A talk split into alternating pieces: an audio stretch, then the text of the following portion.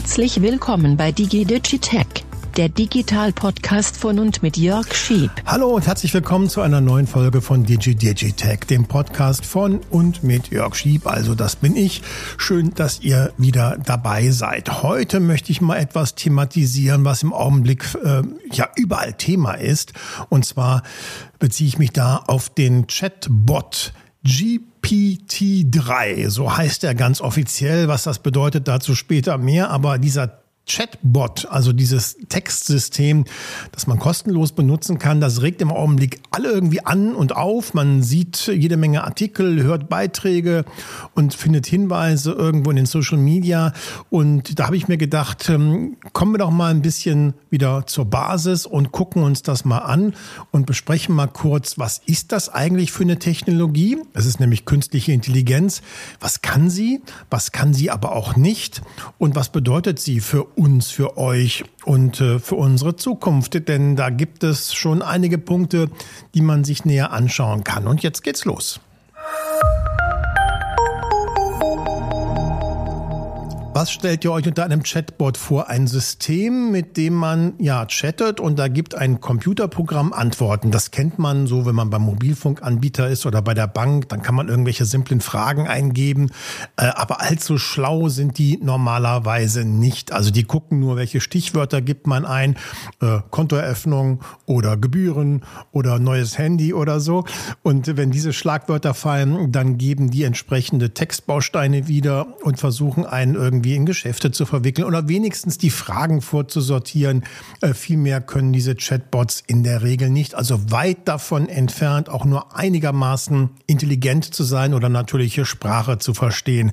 Und das ist aber natürlich das Ziel, Systeme zu bauen, wo man ganz normal sprechen kann. Wir kennen ja schon diese Sprachassistenten in, also Siri, natürlich Google Home, ähm, Alexa und so weiter. Ähm, die funktionieren ja schon so ein bisschen nach diesem Prinzip. Man kann sagen, hallo Alexa, spiele dies und das oder such mir das heraus. Was ist mit meiner Amazon-Bestellung?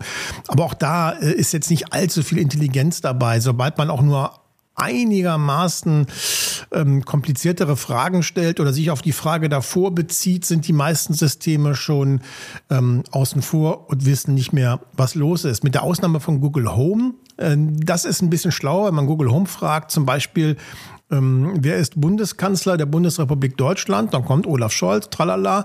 Und dann kann man fragen, und wie alt ist er zum Beispiel? Und das ist schon mal ein Fortschritt, dass man sich beziehen kann auf die Konversation, die man vorher hatte. Aber auch da ist dann irgendwann schon Schluss. Und da hat sich in den letzten Jahren nicht wirklich viel getan. Bis jetzt muss man sagen, und jetzt gibt es ein System, ich sage deswegen System, weil es keine Software ist, es ist künstliche Intelligenz, KI, Artificial Intelligence, und dieses System nennt sich GPT-3, GPT-3, GPT-3, das steht für Generative Pre-Trained Transformer Model 3 im Grunde genommen. Ähm, das ist ein System, ein KI-System, ähm, das man unter begleitendem Lernen verbucht, unter den Experten. Also es gibt ja verschiedene Systeme, wie KI lernen kann, maschinelles Lernen, Deep Learning und so weiter. Und dieses System GPT-3, ähm, das lernt äh, zum Beispiel Texte. entwickelt von OpenAI. Das ist eine Firma, wo auch Microsoft investiert ist oder Elon Musk zum Beispiel auch und einige andere. Der Auftrag von OpenAI ist zu gucken, was ist mit künstlicher Intelligenz eigentlich jetzt oder in Zukunft möglich, also experimentell auch. Hm, OpenAI hat ja schon verschiedene KI-Systeme entwickelt, auch solche, die solche ähm, tollen Grafiken erzeugen auf Kommando und jetzt eben dieses Textsystem und das macht gerade sehr viel von sich reden. Warum? Weil dieser Chatbot, der letztlich hinter, hinter diesen GPT-3, GPT-3 steckt, ähm, sehr viel mehr kann als die Chatbots, die wir bislang kannten. Ähm, erstmal kann man dieses GPT-3 kostenlos benutzen auf der Homepage von OpenAI. Einfach mal nach GPT-3 äh, googeln oder den Link in den Shownotes anklicken. Und dann kann man da auch wirklich direkt, nachdem man sich registriert hat, allerdings kann man das System benutzen, kostenlos erstmal, äh, und dann mit ihm interagieren. Die Standardsprache ist Englisch, aber man kann auch Deutsch sprechen. Das System versteht, versteht verschiedene Sprachen. So, und dann kann man eine Frage eingeben, zum Beispiel, ähm, wer hat Mona Lisa gemalt? Und dann bekommt man eine Antwort Antwort von ChatGPT-3. Ähm, können wir ja mal gerade machen. Und dann kommt auch schon die Antwort. Die Mona Lisa ist ein berühmtes Ölgemälde von Leonardo da Vinci, das im 16. Jahrhundert entstanden ist. Es zeigt eine sitzende Frau mit einem leicht geheimnisvollen Lächeln und ist heute in der Sammlung des Louvre Museums in Paris zu sehen. Okay, soweit, so gut. Wenn ich jetzt frage, und wie heißt die Frau, ne, dann beziehe ich mich auf die Frage davor. Die Frau, die auf dem Gemälde dargestellt wird, ist allgemein als Mona Lisa bekannt. Es ist jedoch unklar, wer die tatsächliche Person ist, die das Modell für das Gemälde war. Es gibt verschiedene Theorien darüber, wer sie sein könnte, aber keine von ihnen konnte bislang eindeutig bewiesen werden. Also, einige Forscher glauben, dass es sich bei der abgebildeten Frau um Lisa Gerardani, die Ehefrau von Francesco del Gioconto, handelt und andere glauben, dass es sich um eine ideale Personifizierung der Weiblichkeit handelt oder es sogar eine Selbst oder sogar ein Selbstporträt von Leonardo selbst sein könnte. Jedoch gibt es dafür keine direkten Belege. Wow, interessant. Das heißt also, ich konnte mich beziehen auf die Frage davor und kriege eine Antwort, wie in einem Gespräch. Jetzt konnte ich nochmal fragen, wie alt war Leonardo da Vinci, als er die Mona Lisa gemalt hat ob ich da auch eine Antwort bekomme. Es ist unklar genau, wann Leonardo da Vinci mit dem Malen der Mona Lisa begonnen hat oder wann er es beendet hat. Die Datierung des Gemäldes ist schwierig, da keine Aufzeichnungen aus Leonardos Werkstatt überliefert sind und das Gemälde nie verkauft wurde. Aber es wird geschätzt, dass er das Gemälde irgendwann zwischen 1503 und 1517 gemalt hat. Hier übrigens ein Rechtschreibfehler. Nicht Komma das, sondern ohne Komma und das nur mit einem S.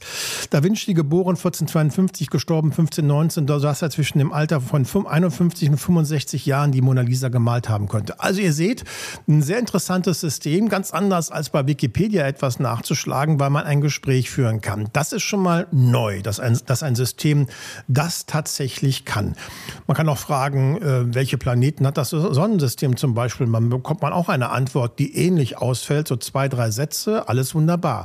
Jetzt kommt aber die unglaubliche Stärke von ChatGBT, die darüber noch hinausgeht. Ich kann zum Beispiel sagen, schreibe eine Hausarbeit über Mona Lisa und den Maler.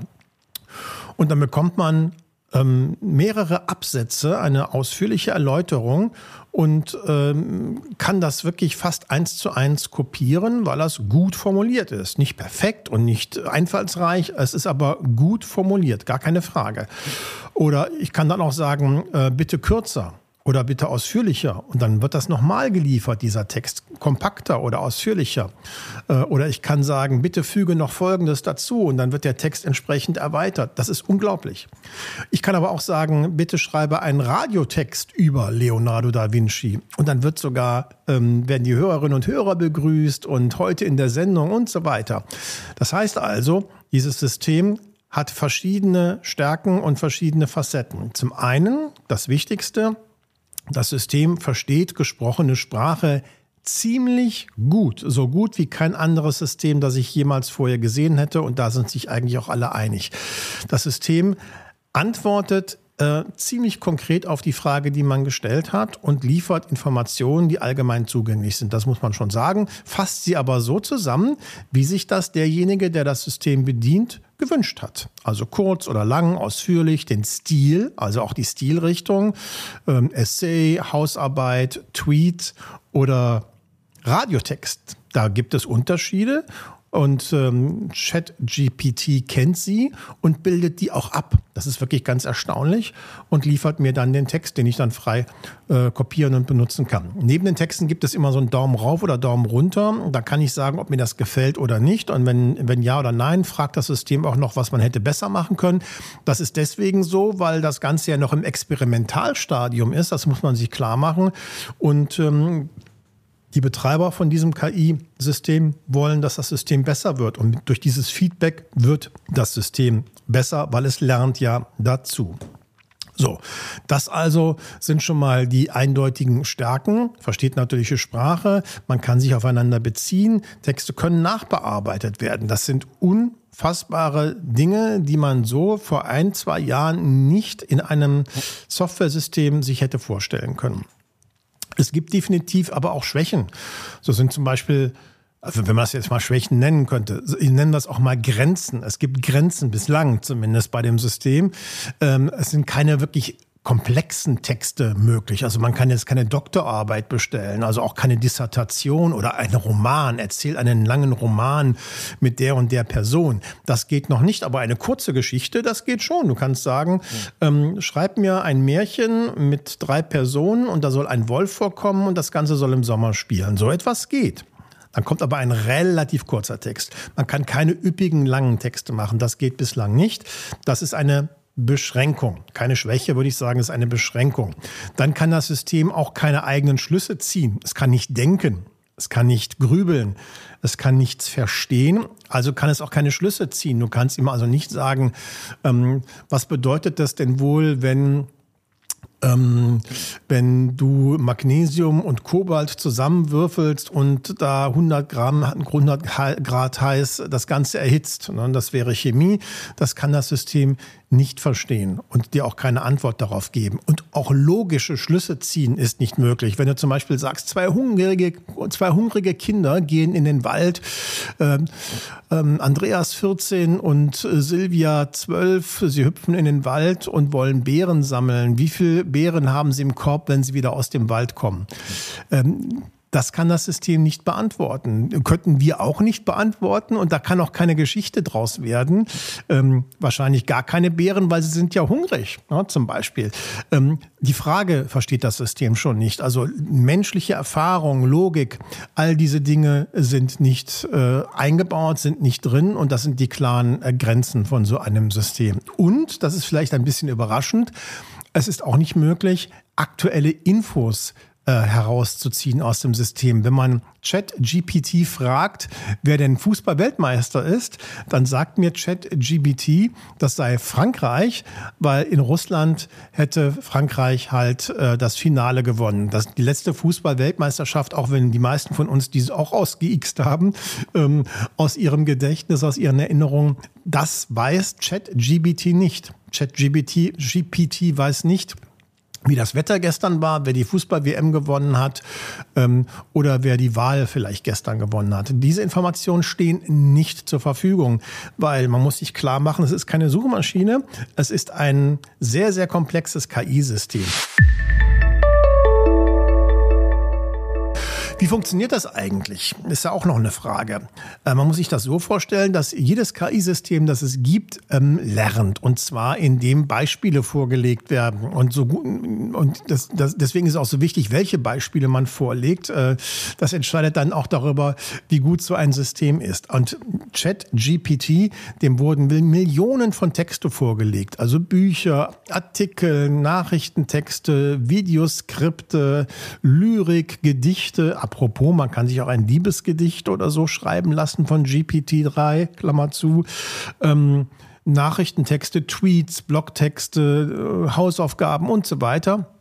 Und so hat das System halt eine Menge über die Welt gelernt. Ich drücke das jetzt mal einfach aus. Also vor allem Dinge, die belegbar sind, die diskutiert wurden, äh, die ausgearbeitet wurden, die sind in dem System vorhanden. Ähm, und je wissenschaftlicher, desto besser.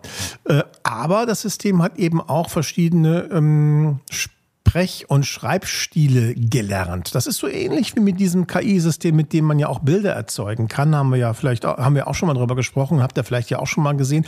Da konnte er auch sagen, male ein Bild mit einem Koala-Bär beim Picknick, so wie es Van Gogh gemacht hätte. Oder als Comic oder als Anime oder, äh, oder als Computergrafik. Und diese verschiedenen Stilarten sind dann bekannt und werden dann entsprechend in den Bildern abgebildet. Genauso ist es im Prinzip auch bei, der, bei dem Sprachsystem Chat GPT 3. Diese können nachgebildet werden. Jetzt kommen wir zu einem wichtigen Punkt, nämlich der Frage, ähm, wie kreativ ist das eigentlich? Meine Antwort, meine Einschätzung dazu, es ist gar nicht kreativ, weil Kreativität setzt meines, meines Erachtens Intelligenz voraus, äh, setzt voraus, dass man sich seiner Existenz bewusst ist, dass man Ängste hat, Emotionen und so weiter. Nur das kann einen kreativ machen. Jetzt gibt es Menschen, die sagen, naja, es entsteht ja ein neuer Text, das ist kreativ. Das halte ich für Unsinn. Wenn man, wenn man nämlich Kreativität nachschlägt, ähm, dann steht da ähm, als Bedeutung für den Begriff mehr oder weniger ähm, die Eigenschaft oder die Fähigkeit, neue Ideen zu entwickeln und diese auch umzusetzen. Und ein KI-System kann weder Ideen haben noch kann es sie umsetzen. Was KI heute kann, egal ob jetzt Texte, Bilder oder Videos, ähm, KI kann sehr, sehr gut nachahmen ja, und Dinge zusammenwürfeln, also Stilrichtungen zusammenwürfeln und so schon etwas Neues erschaffen. Äh, gar keine Frage, das uns auch verblüfft, vielleicht sogar anrührt. Das kann sein bei Texten oder Bildern, aber es ist nicht kreativ. Es ist in keinster Weise kreativ. Es ist auch nicht mal intelligent. Ähm, es ist eine Simulation desselben. Es ist eine Simulation von Intelligenz und Kreativität, aber es ist keine Intelligenz und auch keine Kreativität. Das muss man ganz klar sagen und das wird auch nie kommen, also meiner Ansicht nach. Weil künstlich ist künstlich, so wie ein Tier sich nach allem, was wir wissen, auch nicht seiner Existenz bewusst ist, gleichwohl natürlich ähm, Instinkte haben kann und Dinge lernen kann und so weiter, äh, wird das bei einer KI auch so sein, dass sie niemals äh, weiß, aha, ich bin, äh, ich bin ich und äh, ich, äh, ich hänge davon ab, dass der Strom nicht abgeschaltet wird und ja, davor habe ich Angst. Das kann nicht passieren, also kann es auch keine Kreativität geben. Das ist meine Ansicht dazu. Aber nichtsdestotrotz wird so ein System, und das merkt man jetzt schon, eine Menge Einfluss haben auf Kunst, Kultur, auf Berufe, auf den Schulalltag jetzt schon, weil Schülerinnen und Schüler haben gemerkt, wow, das ist ja ein tolles Tool. Damit kann ich ziemlich einfach meine, meine Hausarbeiten äh, erstellen lassen. Und wenn man nicht aufpassen, das geht hier nur um ein, zwei Seiten, kommen dabei wirklich ganz ordentliche, brauchbare Texte herum, die man auch abgeben könnte. In New York, in dem Staat New York, ist der Zugang zu ChatGPT in Schulen und Hochschulen jetzt schon unterbunden, weil man eben nicht möchte, dass Schülerinnen und Schüler dieses System nutzen können, um Hausarbeiten zu machen. Ist ja logisch, weil was lernt man da? Nichts, außer vielleicht, wie man ein KI-System bedienen kann. Diese Diskussion hatten wir vor Jahren aber auch schon bei Wikipedia. Auch da hat es geheißen, boah, jetzt kann da jeder alles copy und paste und so weiter. Das wurde ja auch gemacht, gar keine Frage. Ähm, auch hier muss man natürlich sagen, ein neues Werkzeug mit neuen Möglichkeiten. Natürlich wird das genutzt und auch missbraucht. Da muss der Lehrbetrieb halt drauf eingestellt sein. Es gibt jetzt schon Tools, Werkzeuge wie GPT Zero. Da kann man einen Text reinkopieren und dann sagt man das System, mit welcher Wahrscheinlichkeit das ein Text ist, der von künstlicher Intelligenz erzeugt wurde und nicht von einem Menschen. Das wird natürlich ein Hase-Igel, Katze-Maus-Spiel und so weiter sein, äh, wo man immer guckt, wer hat die Nase vorn. Aber das sind jetzt schon die Entwicklungen, dass es also auch Detektoren gibt, um herauszufinden, ob etwas nur künstlich erzeugt wurde. Meiner Ansicht dazu, eine Schule, die das zur Grundlage macht, dass man Hausaufgaben abgibt und die nur zensiert und so ist sowieso keine gute Schule. Schule sollte sowieso anders funktionieren. Aber das nur als kleiner Einschub.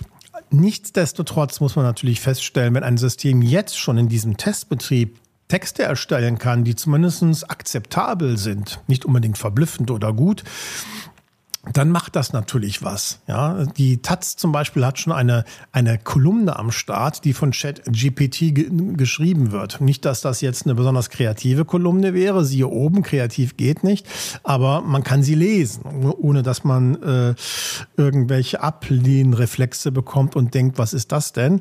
Man kann sie lesen, aber äh, toll sind sie nicht. Aber zumindest es geht schon. Wenn man jetzt ein, zwei, drei, vier, fünf Jahre in, in, in die Zukunft denkt, dann muss man sagen, dass wahrscheinlich schon einige Aufgaben wegfallen könnten. Also das Zusammenfassen von Texten zum Beispiel, das Schreiben von Nachrichtentexten, das Übersetzen von Texten äh, und so weiter. Also dies auf, dem, auf der niedrigeren Ebene wird es mit Sicherheit so sein, dass KI-Systeme viele Aufgaben übernehmen. Ich denke jetzt nicht, dass die Autorentätigkeit wegfällt oder, oder der Journalismus wegfällt, aber die Arbeitsfelder werden sich dadurch verändern, weil es eben dieses neue Werkzeug gibt. So wie ähm, auch Belichtungsmaschinen den Setzer irgendwie verdrängt haben. Trotzdem gab es dann noch Zeitungen. Also die Berufsbilder werden sich verändern, die Art und Weise, wie wir mit Texten umgehen, werden sich verändern. Das muss man sagen, ähm, hat ChatGPT jetzt schon geschafft, dass man sich darüber Gedanken macht. Apropos Gedanken machen, meiner Ansicht nach gilt für alle künstlichen Intelligenzsysteme der Punkt, dass wir uns sehr viel mehr Gedanken darüber machen müssen als Gesellschaft und auch die Politik, was wir eigentlich zulassen wollen, weil KI kann auch die Büchse der Pandora sein und ähm, es ist eigentlich nicht vertretbar, dass KI-Systeme vollkommen frei entwickelt werden dürfen und auch genutzt werden dürfen, ohne irgendwelche Anforderungen, ohne irgendwelche Boundaries, ohne irgendwelche Grenzen.